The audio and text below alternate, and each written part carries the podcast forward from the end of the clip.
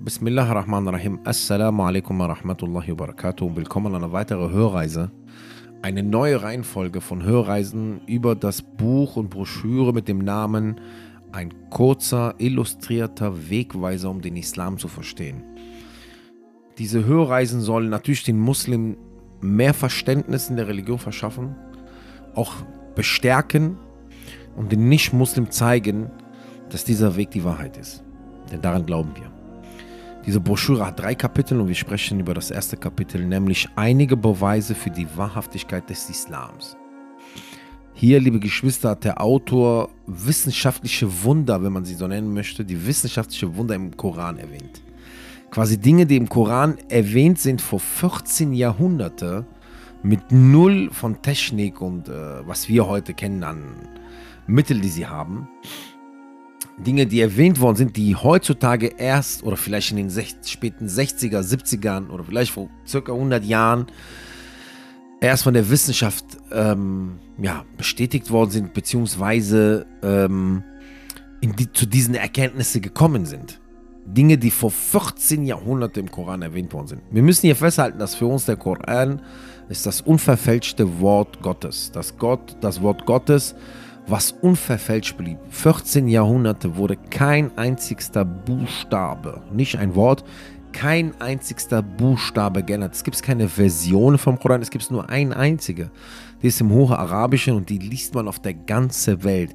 Wenn du den Koran, wenn wir gleich hier Versen vorlesen und Suren und Versen erwähnen, wenn du diese Suren und Versen in Kanada aufschlägst, und dann fliegst du nach Australien und du schlägst in Australien auf. Und dann fliegst du nach Russland und dann fliegst du nach Saudi-Arabien und dann nach in den Emiraten. Danach wiederum in Afrika, dann wiederum in Europa, dann wiederum hier in Deutschland in einer Masjid reingehst, in einer Moschee. Und du öffnest den Koran, denselbe Sur und selbe Vers wirst du genau exakt dasselbe lesen.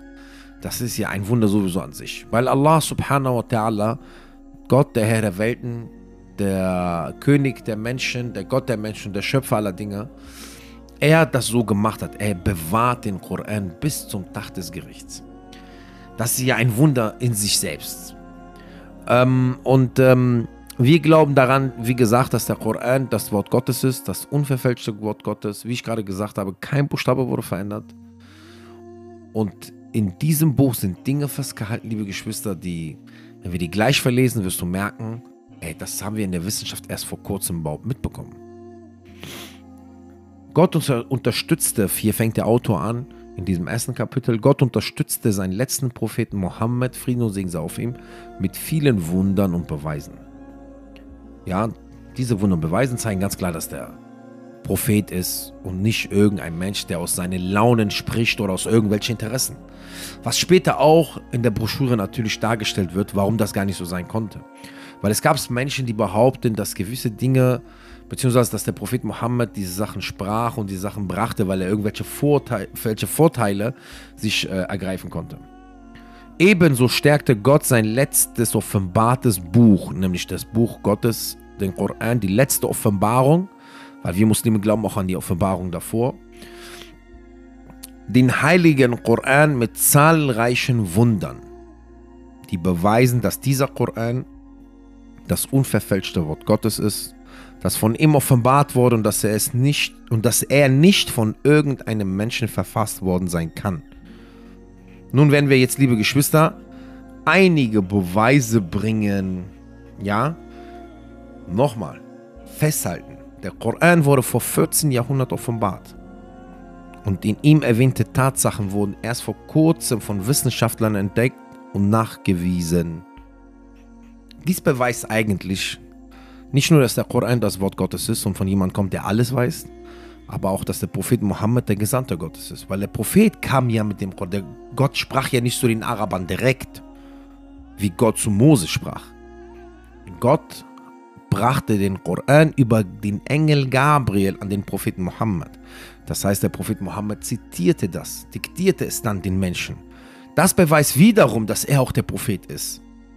Denn das, was kürzlich mittels modernster Ausrüstung und äh, sophistischen wissenschaftlichen Methoden entdeckt worden ist oder bewiesen wurde,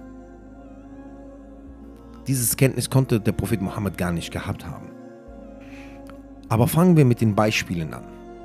Das erste Beispiel ist die Entwicklung, das Anfangsstadium und Entwicklung des menschlichen Embryos, das im Koran erwähnt ist. Genau, du hast richtig gehört. Das Anfangsstadium des Embryos und die Entwicklung des Embryos, das Anfangsstadium, ist erwähnt im Koran. Und zwar in Sure 23. In Sure 23, Vers 12 bis 14. Kannst du selber nachlesen. Ja, Gott spricht darüber.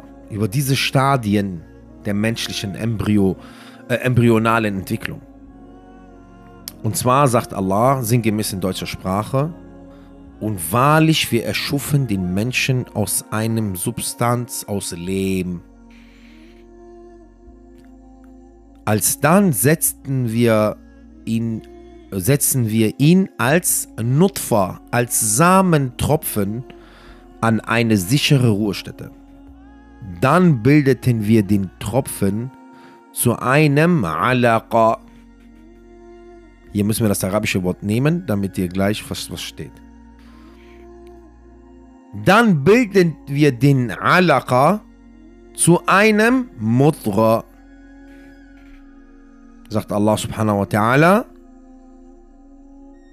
Dann, liebe Geschwister, schufen wir den Mudra zu Knochen, dann begleiteten wir, begleiteten wir die Knochen mit Fleisch. Hierauf ließen wir ihn als eine weitere Schöpfung entstehen. Siegensreich ist Allah der beste Schöpfer. Das sind die Verse von Vers 12 von Sure 23, nämlich Sure die Gläubigen, Al-Mu'minun, Vers 12 bis 14. Noch einmal. Und wahrlich, wir schufen den Menschen aus einer Substanz aus Lehm. Alsdann setzen wir ihn als Samentropfen, diese Nutfa, an eine sichere Ruhestätte. Etwas, klar, den Samentropfen können die Menschen wissen, aber die Gebärmutter, glaube ich ja nicht, weil da ist die Ruhestätte, die sichere Ruhestätte. Dann bildeten wir den Tropfen der in diese sichere Ruhestätte ist, zu einem, was liebe Geschwister, Alaqa. Alaqa, das Wort Alaqa, was hier benutzt wird, das arabische Wort, und es ist bekannt, dass arabische Wörter mehr als eine Bedeutung haben. Das arabische Wort Alaqa hat drei Bedeutungen. Blutigel, hängendes Ding und Blutklumpen. Wenn das Embryo in seinem Anfangsstadium ist, ganz, ganz Anfang in den ersten Wochen, hat genau diese Form, liebe Geschwister. Wenn wir ein Blutigel mit einem Embryo in dem Alaka-Stadium, in diesem Anfangsstadium vergleichen, finden wir zwischen den beiden Ähnlichkeiten. Wenn man eine Abbildung nimmt, dann siehst du, dass das Embryo in der Anfangsphase wo noch nichts an Knochen, das ja, die ganz, ganz, ganz Anfang stand in den ersten Wochen, siehst du, dass das Embryo diese Form hat von einem Blutigel. Du siehst, man, es gibt ein Bild, dann siehst du auch das Vorderhirn, Herz, wo das angeblich sein soll, ja, was die, was die Wissenschaftler sagen. Und ähm, die Schnittkante siehst du, der Embryoanhülle, alles siehst du ja. Es ähnelt, das Embryo ähnelt in diesem Moment einem Blutigel. Nicht nur das, auch das Embryo erhält in diesem Stadium Nahrung, liebe Geschwister, aus dem Blut der Mutter. Ähnlich wie der Blutigel, der das Blut anderer braucht. Die zweite Bedeutung von Alaqa, das wäre die erste Bedeutung, ja? Die zweite Bedeutung von Alaqa ist hängendes Ding oder Anhängsel. Ja, Anhängsel oder hängendes Ding. Am Anfangsstadium des Embryo, liebe Geschwister, wenn du ein Diagramm dir anschaust von einer Gebärmutter und das Embryo, was sich da am Anfangsstadium befindet, es hat, es hängt an der Gebärmutter. Es hängt im Inneren an der Gebärmutter wie ein anhängendes oder wie ein hängendes Ding oder ein Anhängsel. Ja, das siehst du. Ob du jetzt mikroskopische Aufnahmen schaust oder andere Aufnahmen, Zeichnungen, dann siehst du es.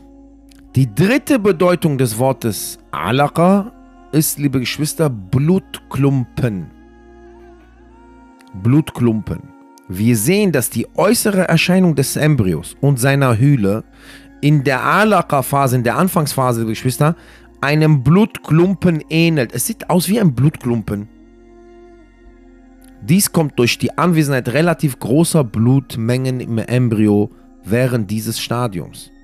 Ja, außerdem zirkuliert in dieser Phase das Blut im Embryo bis zum Ende der dritten Woche noch nicht. Daher ist der Embryo in diesem Stadium wie ein Blutklumpen. Und genauso beschreibt Allah Azzawajal den Samentropfen nach dem Phase des Samentropfens, wenn der in der Ruhestätte, in der Gebärmutter ankommen ist, die Anfangsphase so genau beschreibt, die so haargenau beschreibt Allah sie mit einem Wort, indem er, er hätte alles sagen können, wenn der Prophet Mohammed das jetzt nicht vom Gott bekommen würde, weil er hätte es gar nicht vor 14 Jahrhunderten sehen können, wie das Embryo entsteht, entwickelt. Er kann, konnte die Anfangsphase gar nicht sehen, die können wir nur durch mikroskopische Bilder erkennen. So hat Allah mit einem Wort es genau beschrieben, weil dieses Wort auch diese drei Bedeutungen hat. Hat die Anfangsphase. Wie man sieht, passen die, breite, die drei Bedeutungen des Wortes Alacha genau zu den Beschreibungen des Embryos in der Anfangsphase. Ja, genau so passt das. Also genau dieses eine Wort, alle drei Bedeutungen, nicht nur das nur ein, dass wir sagen, ja, Alacha drei Bedeutungen und halt dieser Blutklumpen passt und darum übersetzen wir es mit Blutklumpen, weil uns passt das Wort Blutklumpen für die Beweislage. Nein, alle drei Bedeutungen beschreiben die Anfangsstadium des Embryos. Wissenschaftler, und wir werden nachher lesen, große Wissenschaftler haben dies selbst bestätigt. Das nächste in dem Vers, was wir gelesen haben, Vers 12, 13, 14, nach dem Anhängsel sagt Allah, und dann schufen wir das, diese Alaqa, diese Blutigel, Anhängsel, Blutklumpen, zu einem Mutra. Mutra, liebe Geschwister, diese Phase jetzt, ist die nächste Phase nach den ersten Wochen. Und dieses arabische Wort Mutra bedeutet wie ein gekauter Substanz. Im Arabisch, wenn das übersetzt, Mutra bedeutet wie ein gekauter Substanz oder Fleischklumpen. Wenn jemand ein Stück Kaugummi jetzt nehmen würde, oder ein Stück Fleisch, es in seinem Mund kauen und danach mit einem Embryo in dieser Phase vergleichen würde, so würden wir übereinkommen, dass, das, dass der Embryo in der Mutter-Phase, in dieser Anfangsphase, in seiner Erscheinung einer gekauten Substanz ähnelt. Das ist so, weil die Wirbel am Rücken des Embryos irgendwie den Zahnabdrücken in einer gekauten Substanz ähneln. Wenn du dir das Embryo anschaust, in diesen, ich glaube, neun Wochen müssen das sein, Anfangsphase, in den ersten Wochen, erstmal ist dieses Anhängsel da, das ähnelt wie ein ähm, ein Segel in dieser Blutklumpenhülle drin und dann entwickelt sich das Embryo in ein Fleischklumpen. Es sieht so aus, als hätte es auf der einen Seite gekaut, wie so ein Fleischklumpen, den du in den Mund nimmst und zerkaust auf einer Seite. Das warum, liebe Geschwister? Weil die Wirbel am Rücken des Embryos irgendwie den Zahnabdrücken einer gekauten Substanz ähneln, die entstehen. Danach sagt Allah subhanahu wa ta'ala, dann nahmen wir diese Fleischkluppen zu Knochen, dann begleiten wir die Knochen mit Fleisch. Und wenn du dir die Embryophase siehst, genau so wird dann auch abgeschrieben. Die Frage, die wir stellen, und damit du siehst, dass dieser Beweis, weil Allah spricht das in diesem Vers, die Phasen, die Anfangsphasen des Embryos, weil natürlich, wenn Allah gesagt hat, und aus dem Mensch kommt der Mensch, okay, hat man gesehen, Frauen haben Kinder gebärt. Die Frage, die wir stellen, liebe Geschwister, wie konnte Mohammed sallallahu alaihi wasallam, die auch der Autor in dieser Broschüre stellt, wie konnte Mohammed sallallahu alaihi wasallam tatsächlich in der Lage sein, dies alles vor 1400 Jahren zu wissen, wenn Wissenschaftler diese Erkenntnisse erst kürzlich mit moderner Ausstattung und leistungsfähigen Mikroskopen gewannen? die zu jener Zeit gar nicht existierten. Ja, in dieser Zeit, existi in dieser Zeit existierten keine Kugelschreiber. Damit du verstehst, wovon wir reden. Ja, in dieser Zeit existierten nicht richtig Hefte oder Bücher, wie wir sie kennen oder was. Ich weiß es nicht. Also klar, es gab Bücher, aber ich will damit sagen, das Druckverfahren war gar nicht so weit. Ja.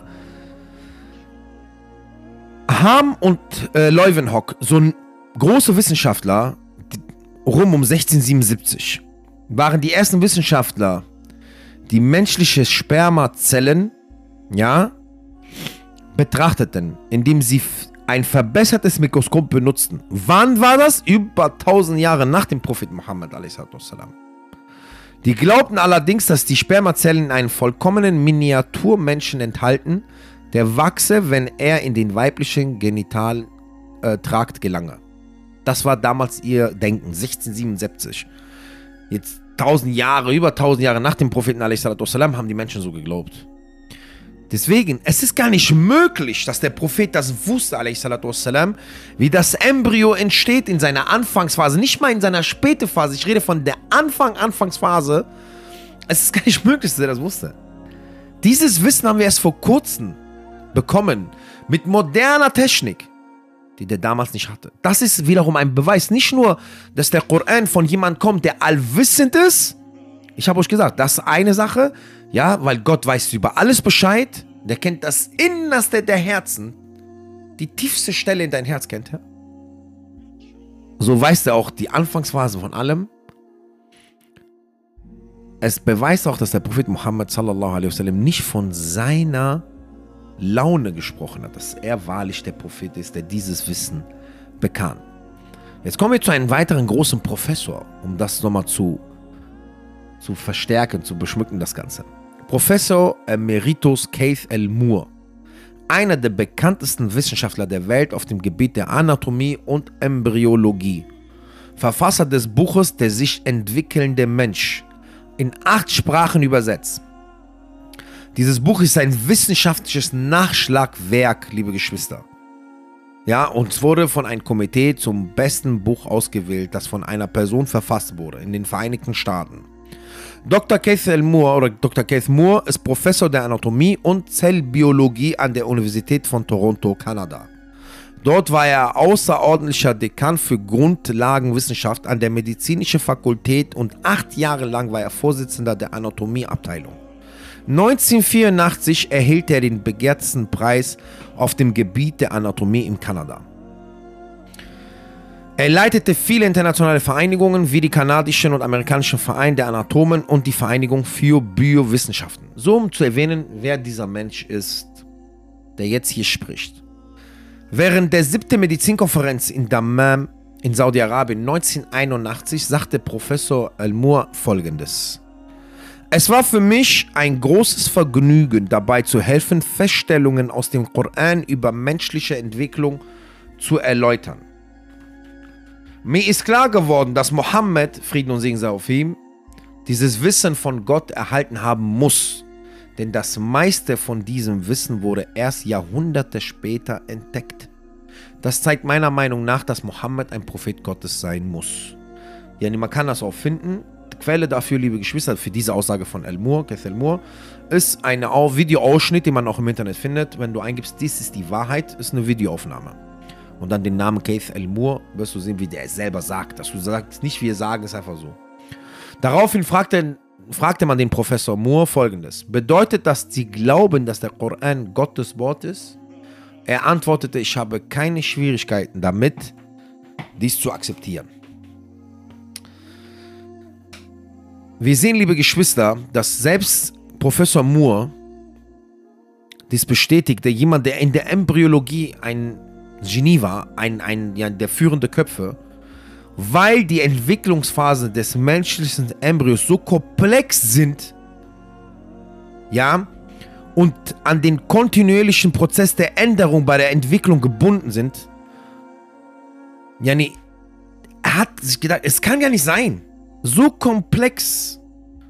Somit, liebe Geschwister, hat, wird vorgeschlagen, ein neues Klassifizierungssystem zu entwickeln, bei dem die Koran und die Sunna erwähnte Begriffe verwenden werden sollte.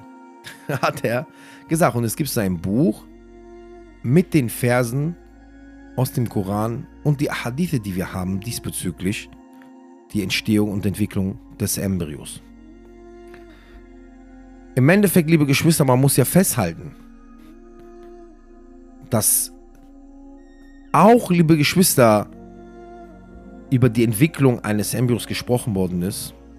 Aristoteles, der Begründer der embryonalen Wissenschaften, bei seinen Studien im 4. Jahrhundert vor Jesus an Hühnereiern erkannte, dass sich Kükenembryos in Phasen entwickeln. Nun konnte er keine Details über diese Stadien angeben. soweit von der Geschichte der Embryologie bekannt ist, war von den Stadien des menschlichen Embryos und deren Klassifizierung bis zum 20. Jahrhundert wenig bekannt. Aus diesem Grunde können die Beschreibung des menschlichen Embryos im Koran im 7. Jahrhundert nicht auf wissenschaftlichem Wissen basieren, weil jemand wird ja kommen und sagen, ja, Aristoteles hat auch über Embryophasen gesprochen. Er hat gesprochen, er erkannt, es gab Phasen, aber er hat nichts darüber beschrieben, nichts darüber gesagt, wie sich das Ganze entsteht und wie so präzise, wie wir es im Koran haben, um das nochmal aufzuhebeln. Ja, somit kann auch aus diesem Grund im 7. Jahrhundert nicht das irgendwie auf wissenschaftlichen Beweise basieren. Die einzigste vernünftige Schlussfolgerung ist, diese Beschreibungen wurden dem Propheten Muhammad sallallahu alaihi wasallam von Gott offenbart. Er konnte derartige Details nicht wissen. Er ist auch nicht irgendwo gereist in diesen Ländern oder gewesen, der auch ein Analphabet ohne jegliche wissenschaftliche Ausbildung war. Das Einzige, was bekannt war vom Propheten salam, ist, dass er, guck mal, hier kommt das Krasse noch als Stempel oben drauf, der Vertrauenswürdige war. Der Vertrauenswürdige, nicht der Wissenschaftler, der begehrt nach Wissen war und viel gelernt hat und, und, und, und. Nein, im Gegenteil. Ja, Analphabet. Für diejenigen, die jetzt so schlau sind, sagen, ja, es wurde schon mal vor Jesus darüber gesprochen oder es wurde mal vielleicht erwähnt. Aber auf diese Art von Beschreibung und über das menschliche Embryo, no, es gab gar nichts, Bruder. Es gab einfach nichts. Das erste ist erwähnt es über das Embryo im Koran. Danach kamen ganz, ganz spät die Wissenschaften und du hast gehört, was die Wissenschaftler gesagt haben. Und nochmal, wie hat der Prophet sallam das wissen können? Ein Beweis, ein Beweis für dich ist diese Entwicklung des Embryos ein Beweis für die Wahrhaftigkeit des Islams, die Wahrhaftigkeit des Koran. Kommen wir an einen zweiten Erwähnung und Beweis aus dem Koran, nämlich die Erwähnung der Berge. Ein Buch mit dem Titel Earth, Erde, ist das Basisnachschlagwerk in vielen Universitäten, sagt hier der Autor. Auf der ganzen Welt. Einer seiner Verfasser ist Professor Emeritus Frank Press. Er war wissenschaftlicher Berater des früheren US-Präsidenten Jimmy Carter und zwölf Jahre lang der Präsident der Nationalakademie der Wissenschaften, Washington, D.C. In jenem Buch steht, dass die Berge unterirdischen Wurzeln besitzen. Ja, das findet man in diesem Buch. Kannst du sehen, kannst du nachschlagen. Diese Wurzeln sind tief in den Erdboden eingebettet, sodass Berge eine Gestalt wie ein Pflock haben.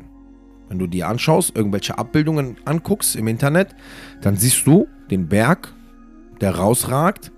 Ja, so quasi die Bergspitze beziehungsweise den Gebirgszug. Dann, liebe Geschwister, kommt die Erdkruste und bis zum Erdmantel ist halt die Wurzel des Berges. Nun, Allah subhanahu wa ta'ala spricht auch über diese Angelegenheit, über diese Angelegenheit in seinem Buch. Allah sagt im Koran, liebe Geschwister, in Sure 78, Vers 6 und 7. Haben wir nicht die Erde zu einer Lagerstadt gemacht und die Berge zu Autad, zu Pfählen und die Berge zu Pfählen, sagt Allah subhanahu wa ta'ala. Haben wir nicht die Erde zu einem Lagerstadt oder zu einem Lager gemacht und die Berge zu Pflöcken? Kann man auch sagen, ja? So. Moderne Erdwissenschaften haben bewiesen, dass Berge tiefe Wurzeln unter der Erdoberfläche besitzen. Und dass diese Wurzeln manchmal dieselbe Höhe haben, wie sie über der Oberfläche erreichen können. Daher ist das passende Wort, um diese Berge aufgrund dieser Information zu beschreiben, das Wort Pflock. Weil der Großteil des gesamten Pflocks unter der Erdoberfläche verborgen ist. Guck mal, wie krass das ist. Wenn du einen Pflock und jemand, der im Garten gearbeitet hat oder im Pflock mal in die Erde reingehauen hat, der weiß, dass der größte Teil des Pflock in die Erde drin ist, damit er Halt hat. Halte das Wort hier fest. Halt. ja, dass der größte Teil ist in der Erde. So ist es auch, liebe Geschwister, mit den Bergen, dass die Berge, liebe Geschwister, quasi manchmal viel größer sind unter der Erde, als wie sie über der Erde erscheinen. So kennen wir auch natürlich manche Karikaturen und Bilder, die gemacht werden, wo manche, wo zwei Leute auf einen Berg, jeder sitzt auf einen Berg oder auf Eisberge ist auch bekannt, dass Eisberge darunter noch größer sind als wie die Spitze, die nach oben schaut. Die sitzen, jeder sitzt auf so einem Berg. Der eine auf etwas größerem Berg mit guten Taten, der andere mit auf einen Berg mit nicht so guten Taten, aber darunter der Berg ist viel größer, so um darzustellen, ey, guck mal, Vielleicht macht er im Hintergrund mehr und du weißt das nicht, also soll der eine nicht über den anderen tadeln. Man nimmt das als Bild und man nimmt genau dieses Beispiel, dass Berge von unten auch größer sein können. Etwas, was wir wissen. Darum passt das Wort Pflock und darum sagt Allah subhanahu wa ta'ala auch Pflock im Koran. Weil das wusste Allah. Ja? Die Geschichte der Wissenschaft sagt uns, dass die Theorie, dass Berge über tiefe Wurzeln verfügen, erst wann, und hier ist der Punkt, der springende Punkt, erst 1865, 1865 durch den königlichen Astronom Sir George Airy eingeführt wurde. Ja, hier gibt es das äh, Buch, das geologische Konzept der Berge. Liebe Geschwister, kann man gucken. Yani, wir sehen, das war es 1865, diese Theorie festgesetzt worden ist, dass Berge unter der Erde, dass die Wurzel verfügen und das war's, liebe Geschwister, dass diese Wurzeln manchmal tiefer sind als die Berge, die über die Erdoberfläche sind. Jetzt spielen aber Berge auch eine weitere wichtige Rolle bei der Stabilisierung der Erdkruste. Sie verhindern das Wackeln der Erde. Allah sagt im Koran in Sure 16, Vers 15. Und er hat feste Berge auf der Erde gegründet, damit sie nicht euch wank, nicht mit euch wanke. Und das ist das, was wir gesagt haben. Halte das Wort Halt fest. Ja? Allah subhanahu wa ta'ala gibt die, der Erde, der Erdkruste Halt durch die Berge. Etwas, was auch im Koran erwähnt wird. Es ist Wahnsinn, Jani, dass wir genau diese Sachen in einem Buch finden, wissenschaftliche Theorien, Ereignisse, Bestätigungen in einem Buch über 14 Jahrhunderte, wo dieses Wissen gar nicht da sein konnte. Dinge, die erst vor kurzem, wie du gehört hast, beziehungsweise im 18. Jahrhundert erst rauskamen. Ja, und der Prophet Muhammad sallallahu alaihi wasallam vor 14 Jahrhunderte, liebe Geschwister, da war. Gleicherweise stellt die moderne Theorie, sagt der Autor, der Plattentektonik fest, dass Berge die Erde stabilisieren. Dieses Wissen über die Rolle der Berge als Stabilisatoren, jetzt guck mal, dass Berge Wurzeln haben, haben wir gesagt 1865. Dass Berge als, Stabila als äh, Stabilisatoren da sind, der Erde wurde erst im Rahmen der Plattentektonik nach den späten 60ern verstanden. Ja, konnte sich irgendjemand vorstellen, dass der solide, massive Berg der vor sich sieht, tatsächlich weit in die Erde hineinragt und einen Wurzel besitzt. Weil wenn du vor einem Berg sitzt, stehst, kannst du dir gar nicht vorstellen, dass dieser Berg so eine Wurzel in die Erde auch hat. Das ist, das ist Wahnsinn. Und dann stehst du davor und wie gesagt, dass das auch Stabilisatoren sind. Erst in den späten 60ern kam das Wissen darüber. Und dann erfährst du, dass genau beide Angelegenheiten, einmal, dass die Berge wie Pflöcke sind, und einmal, dass Berge Stabilisatoren sind. Beide Sachen werden im Koran erwähnt. In Sure 16 sowie in Sure 78.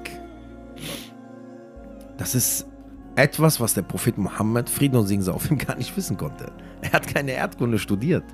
Und die sahen Berge, wie wir sie heute, wie wir sie auch ansahen vor dem 18. Jahr. Und man steht vor dem Berg und dachte sich, ah, boah, ein großer Berg. Ja, dafür brauchst du Technik, die damals nicht da war. Ein grö eine große Zahl, sagt hier der Autor Geologiebücher, beschreiben bei der Diskussion von Bergen nun den Teil, der sich oberhalb der Ober Erdoberfläche befindet.